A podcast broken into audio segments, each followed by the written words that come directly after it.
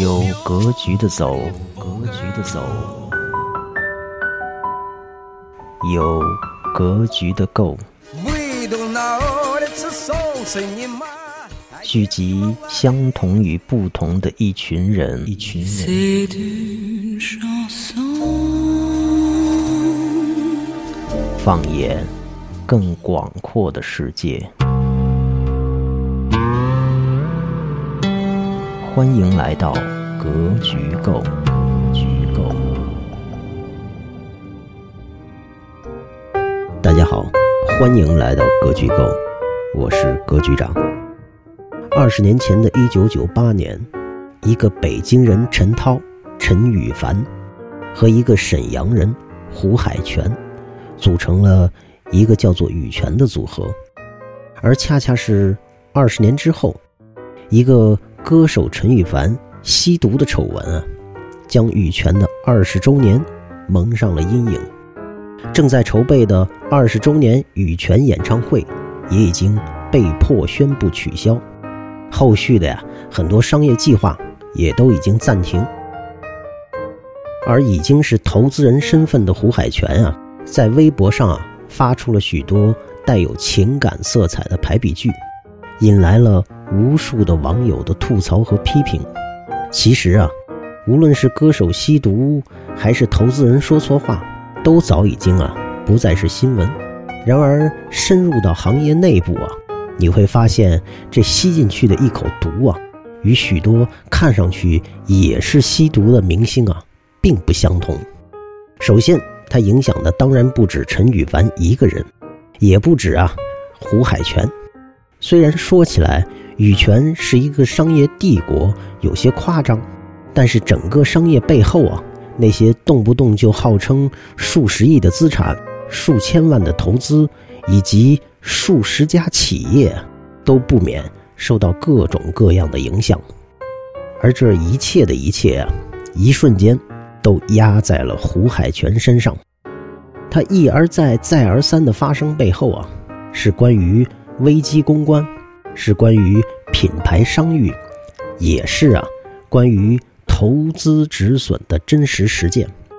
而这一切呢，或许都不是几节北大 MBA 或者 EMBA 的课程啊，能够讲清楚的。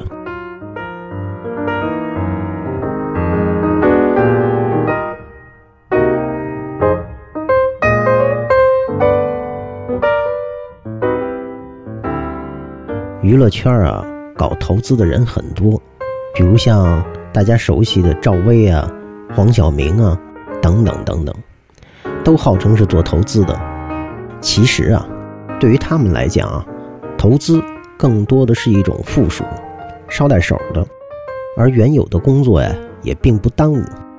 更多来说呢，投资啊也其实只是一个头衔，都有啊专业的团队帮着他们打理。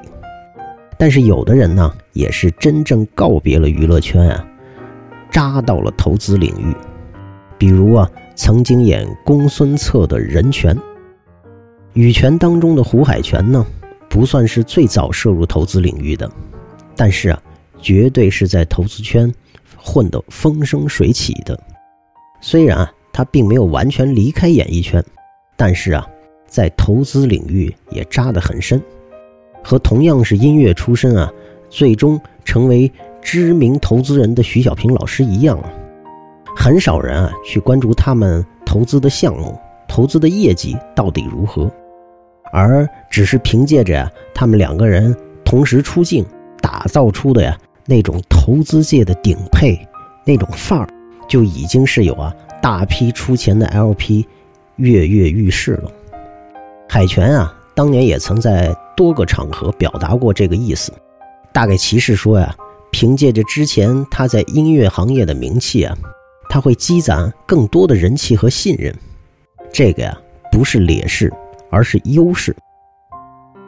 与徐小平老师不同的是啊，徐老师后来完全告别了音乐行业。很多人都知道，我们之前也提到过，徐老师早年也是出过音乐专辑的。只是当时他的音乐专辑并不卖钱，反而啊赔上了自己仅有的一点积蓄，只得啊又回到加拿大，过起了刷盘子、送外卖的生活。直到啊那个发达后的俞敏洪创立了新东方，重新找他回国。而那时候啊，徐老师已经将近四十岁。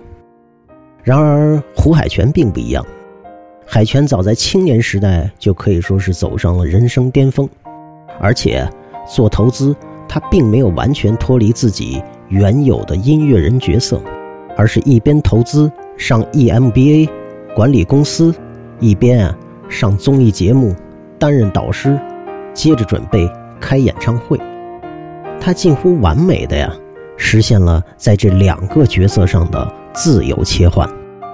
而羽泉呢，作为一个品牌和主体，并没有啊像二十多年前的很多组合那样逐渐的衰落、逐渐的没落。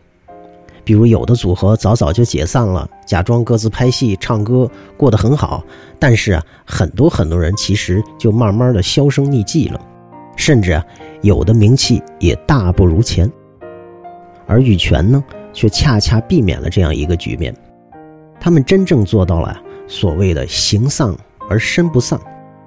用海泉啊在北大课堂上的话来说啊，就是“羽凡主内，他主外”。陈羽凡啊，专注在音乐产品的制作上面，而他呢，负责公司的财务和运营。而大致的情况呢，可能也就是各自忙各自的事情，又不完全分开，真正啊做到了中学生刷试管的典范，既不聚成水滴啊，也不成骨留下，这样就保证了同时主品牌羽泉一直在保持运作，一到了周年或者特别的纪念或者拼盘的什么综艺节目啊，羽泉这个品牌就可以趁着演唱会以及周边的产品啊，和歌迷、粉丝们一起收割一波。一场场演唱会的收入啊，无论怎么算，都不算是一笔小数。而将近二十多年来啊，一路追随羽泉的八零后、九零后粉丝们啊，也都有了充足的购买力。加上追忆往昔的那份情怀啊，羽泉这个名字、这个品牌、这一切。本来啊，可以从胜利走向新的胜利。欢迎大家在正在收听的平台关注、订阅、收藏“格局购”，希望这是未来财富自由的你做给自己的第一笔免费且超值的投资。欢迎大家在微信添加“格局长”个人号 “VC 大大”的时候，简单几个字说出自己所在平台来源以及个人需求。打赏、红包及转发分享质量高的同学，将会获得更多优先权和福利权。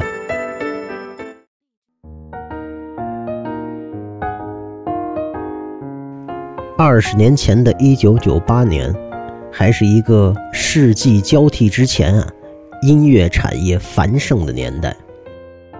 其中整个华语乐坛啊，有着很多数一数二的唱片公司，台湾滚石啊。无疑是首屈一指，滚石啊是当时台湾战后啊首家本土的唱片公司，是华人世界中啊规模最大的唱片业者。张艾嘉、罗大佑就是滚石旗下签约的第一批歌手。此后，像是小虫啊、李宗盛、陈升、齐豫、张信哲、任贤齐、刘若英。等等等等，也都啊陆续加入了滚石，几乎啊形成了一个华语乐坛啊最顶级的明星集散地。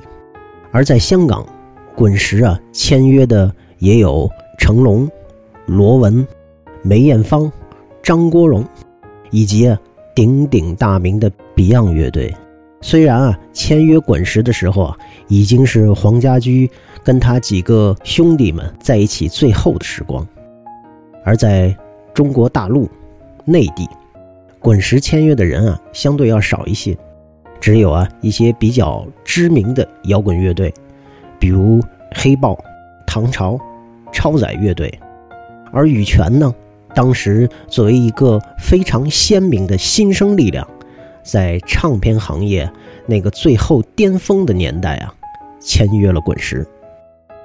说那个年代是最后的巅峰时代啊，其实是有原因的，因为那时候虽然也有了盗版啊，但是比起后来的 PC 互联网时代，网络免费下载，以及再之后的移动 App、APP 听歌、评论、小视频，已经不可同日而语了。那时候的歌呀，或者说原来的歌呀，都是一首一首来听的，一张专辑一张专辑来买的，一首歌呀可以被循环不知道多少遍，一张专辑呢有。多少歌好听，多少歌不好听，哪个前奏的 solo 一响啊，你就知道是哪首歌，是听的谁的那个版本。因为啊，音乐总是被反复来听的，而经典呢，越被听，也就越被听成了经典。你挑专辑也是这样的，有限的资金条件下，荷包不鼓的时候，不是最喜欢的专辑呀，你肯定是不会买的。而后来的网络音乐时代啊，无论是对于音乐创作者，还是听音乐的人，还是盗版音乐的人来讲啊，所有的格局都被完全打破了。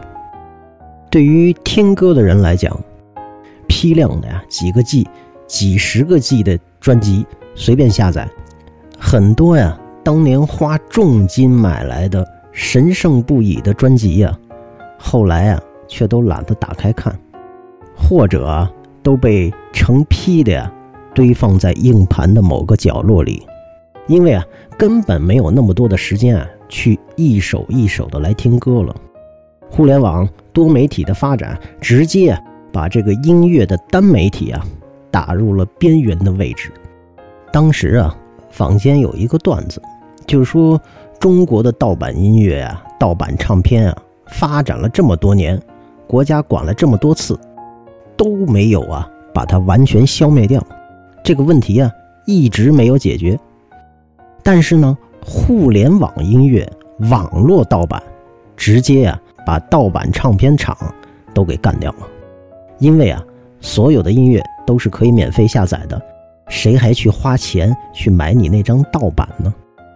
而。正版唱片公司的收入惨不忍睹，那就更不用提了。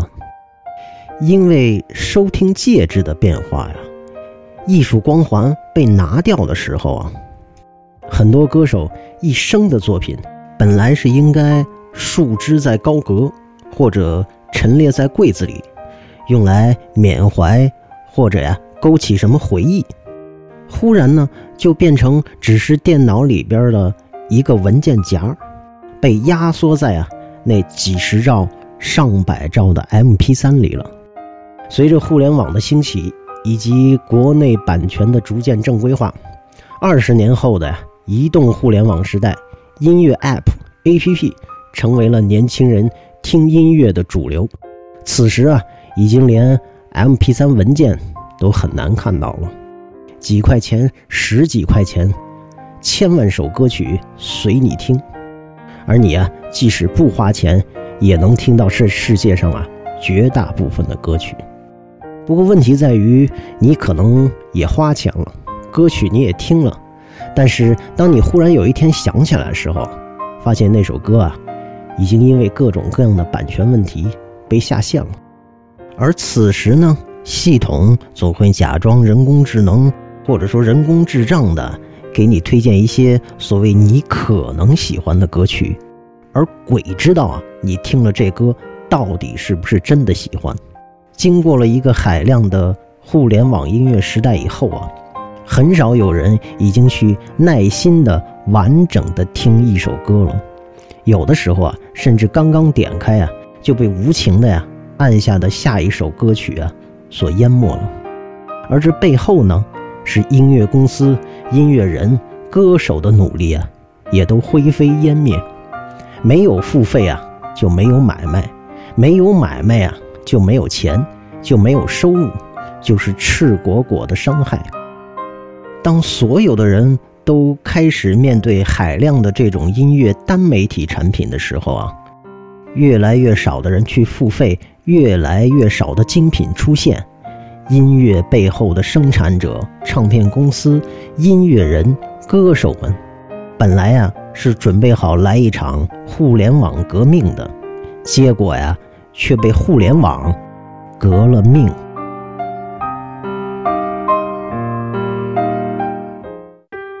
欢迎大家在正在收听的平台关注、订阅、收藏《格局购》，希望这是未来财富自由的你做给自己的第一笔免费且超值的投资。欢迎大家在微信添加格局长个人号 VC 大大的时候，简单几个字说出自己所在平台来源以及个人需求，打赏、红包及转发分享质量高的同学将会获得更多优先权和福利权。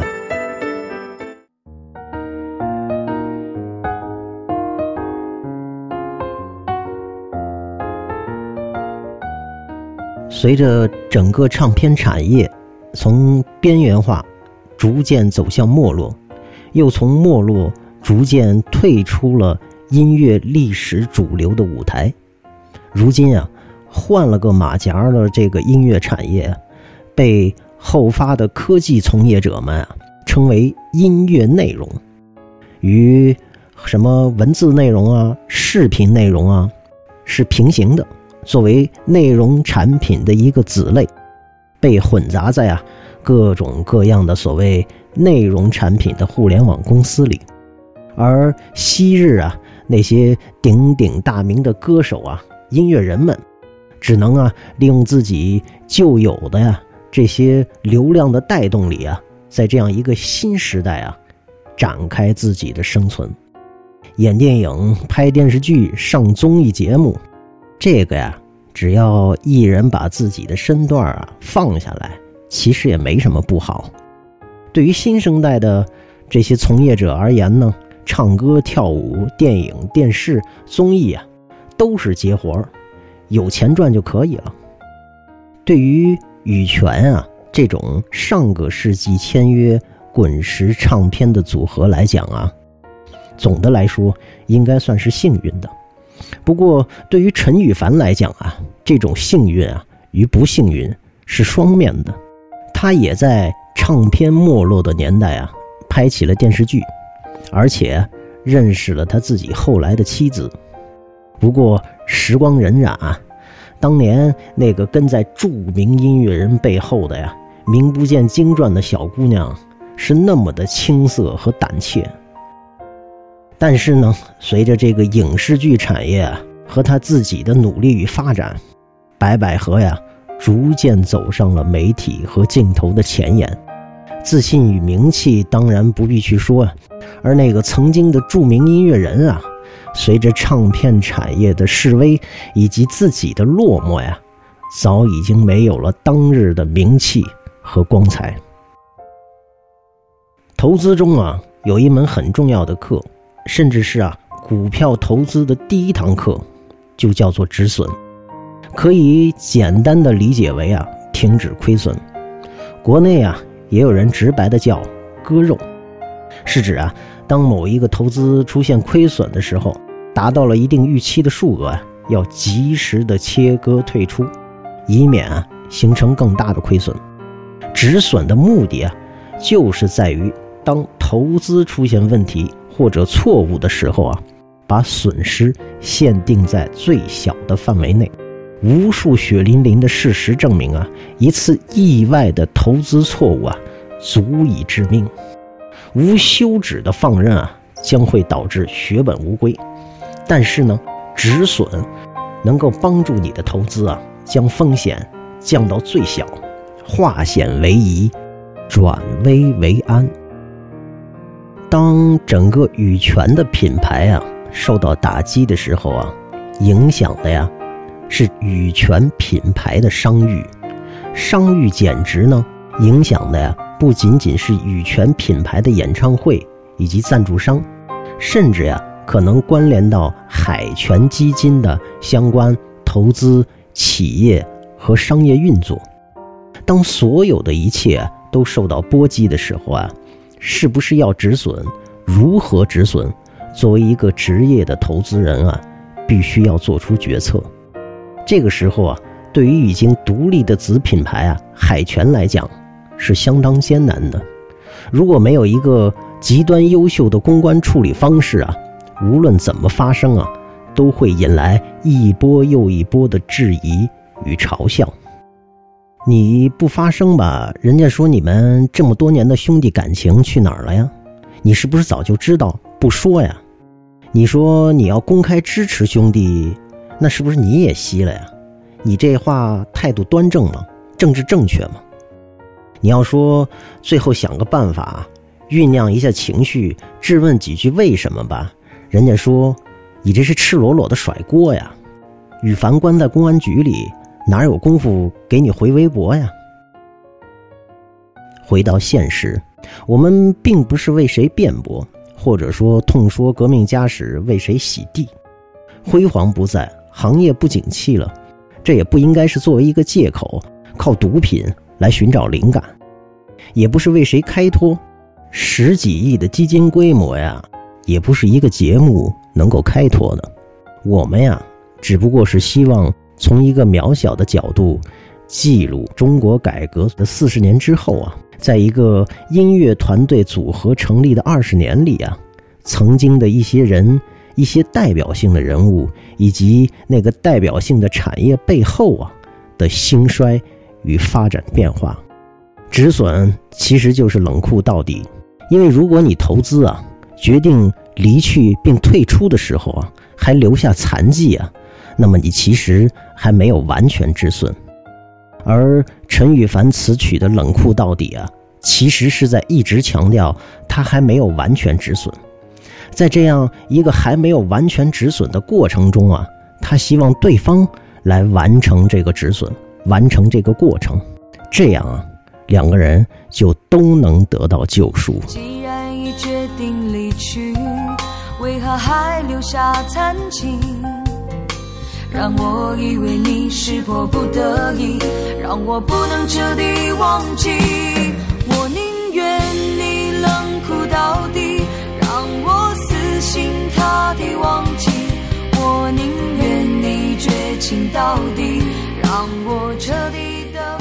欢迎大家在正在收听的平台订阅《格局购》，也可以将本期节目转发给意气相投的朋友。欢迎大家在评论中说出自己的想法和看法，或者你希望在未来的《格局构》中听到什么样的内容。无论你是创业者，还是投资人，或者是科技创投的爱好者，对于你自己的企业，或者你看好投资的企业，哪怕是你自己的未来有什么憧憬。都可以添加格局长个人账号 VC 大大，说出你自己的格局购之路。